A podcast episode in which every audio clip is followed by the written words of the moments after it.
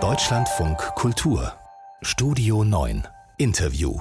Neben den ganz, ganz großen, den ähm, bestimmenden krisenhaften Themen unserer Zeit, Krieg, Pandemie und Klimakrise, gibt es auch so eines, was immer mal wieder auftaucht, was weniger laut ist, weniger krisenhaft, weniger dramatisch, ganz grob gesagt, alles rund ums Arbeiten. Fachkräftemangel ist ein Teil davon, der ist natürlich schon ein Problem, Lehrerinnenmangel, ähm, dann gibt es aber auch noch den Versuch einer Vier-Tage-Woche, die Frage, wie erreichen wir mehr Arbeitszufriedenheit?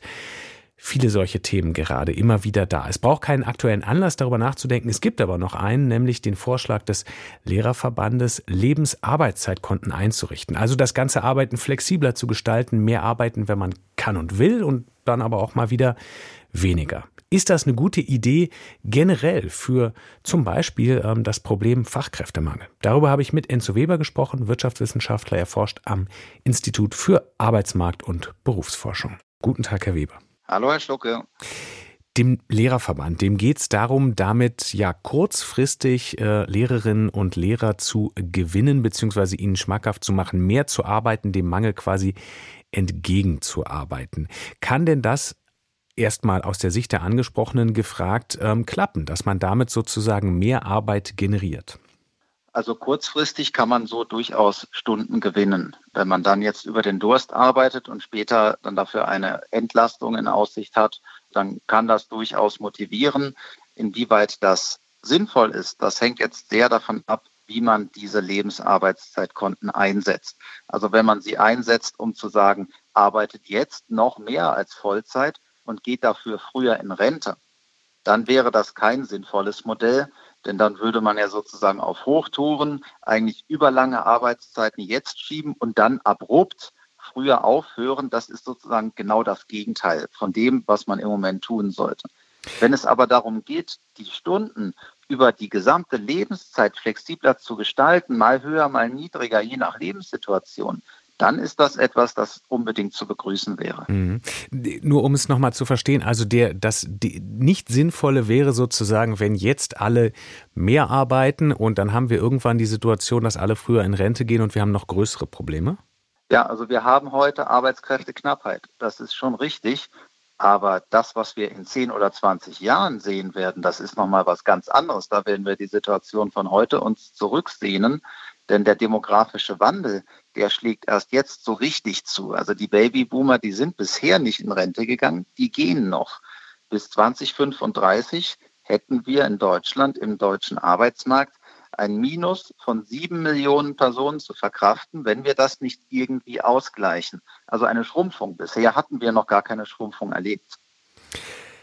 Sie haben gesagt, wenn man es aber anders ähm, versteht, dann kann es durchaus eine sinnvolle Idee sein. Also wenn man eben nicht, ähm, nicht das sozusagen ein Jetzt gegen später rechnet, sondern eine generellere Flexibilität der Arbeitszeit damit erreicht. Ähm, gibt es denn dazu auch Forschung? Ist das eben auch wirklich so, dass man sagen kann, das steigert wirklich auch die Attraktivität der Arbeit? Unbedingt. Also man häufig hört man ja heutzutage, die jungen Generationen und die Leute heute, die wollten irgendwie alle nicht mehr so viel arbeiten wie früher. Wenn man dann genau hinschaut, findet man, das stimmt gar nicht. Bei der Länge der Arbeitszeit, die gewünscht ist, gibt es eigentlich kaum Bewegung seit Jahrzehnten. Aber was gewünscht ist, das ist Flexibilität, das ist Selbstbestimmtheit. Das ist auch Flexibilität über den Lebensverlauf hinweg. Also ich möchte den Job meiner Lebensphase, meiner Lebenssituation anpassen können. Wenn man in die Richtung geht, dann hat man absolut etwas gewonnen. Aber man sollte es wirklich als Flexibilisierung machen und nicht als Frühverrentungsprogramm, denn auch die Älteren, auf die werden wir in Zukunft unbedingt angewiesen sein. Das ist die Gruppe, die am meisten zunehmen wird in unserem eher noch schrumpfenden Arbeitsmarkt. Und bei diesen, da sieht man, man kann viele Ältere halten, indem man ihnen flexiblere Arbeitszeiten, indem man ihnen kürzere Arbeitszeiten anbietet, indem man ihnen die angemessenen Tätigkeiten anbietet. Mhm. Aber ein abruptes, vorzeitiges Ende im Arbeitsleben, das ist etwas, das brauchen wir gar nicht mehr und das können wir uns eigentlich auch gar nicht mehr leisten.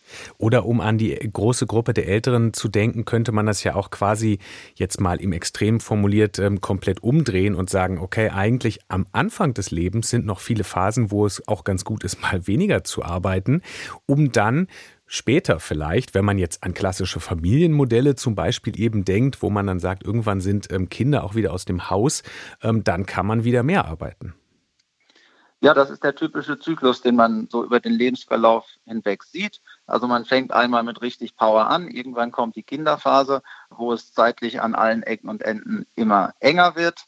Dann entspannt sich das äh, mal wieder und viele Ältere, also jenseits der 60, die möchten dann auch schon wieder verkürzen, um eben nicht abrupt volle Pulle dann bis 63 oder einem ähnlichen Alter zu arbeiten und dann sofort aufzuhören, sondern um einen vernünftigen Übergang hinzukriegen. Und da kann man noch richtig viel Potenzial rausholen. Deswegen rate ich dringend davon ab, irgendwelche Modelle aufzusetzen, die Signale setzen, hört doch einfach alle früher auf und arbeitet das vorher rein, sondern wir brauchen eine gesunde Verteilung, eine flexible Verteilung der Lebensarbeitszeit, sodass man dann auch wirklich auch im höheren Alter noch gut und motiviert weiterarbeiten kann. Mhm. Wäre das, ähm, das Ganze kommt jetzt eben aus diesem Impuls heraus, dass der Lehrerverband gesagt hat, wie können wir es schaffen, ähm, kurzfristig mehr Stunden zu generieren. Ähm, wäre das aber so verstanden, wie Sie das beschrieben haben, generell flexibler, auch wirklich eine Möglichkeit, unseren allgemeinen permanent beklagten Fachkräftemangel gerade ähm, ein Stück weit abzumildern? Naja, also indem ich Arbeitsstunden von hier nach da verschiebe, mildere ich keinen Mangel ab, denn die Situation ist ja nun mal, wir haben diese Knappheit nicht nur jetzt, sondern es wird sich in Zukunft eher noch verschärfen. Aber ich muss halt zusehen, dass ich Bedingungen möglichst attraktiv gestalte. Also wenn man Dinge verbessern kann, dann ist es ja kein Nullsummenspiel einer Verschiebung von zehn Jahre früher nach zehn Jahre später oder so, sondern wenn ich attraktiver werde, dann kann ich Menschen motivieren. Dann kann ich sie vielleicht auch motivieren, mehr zu arbeiten. Wenn ich ihnen die Flexibilität gebe, den Job an ihr Leben anzupassen, dann können sie insgesamt auch mehr Stunden investieren. Das ist das Wesentliche. Also wir müssen die Potenziale heben, die wir haben und dafür Arbeitsbedingungen und Flexibilität verbessern. Das ist schon der richtige Weg. Könnte diese Flexibilität, gefragt am Internationalen Frauentag, könnte diese Flexibilität eine, ja, wenn man so will, ähm, klingt wie ein Widerspruch, eine geregelte Flexibilität, ähm, könnte diese Flexibilität eines solchen Arbeitszeitkontos auch ein Stück weit beitragen zu sowas wie ähm, mehr Geschlechtergerechtigkeit, ein Stück weit hin mehr zu Equal Pay?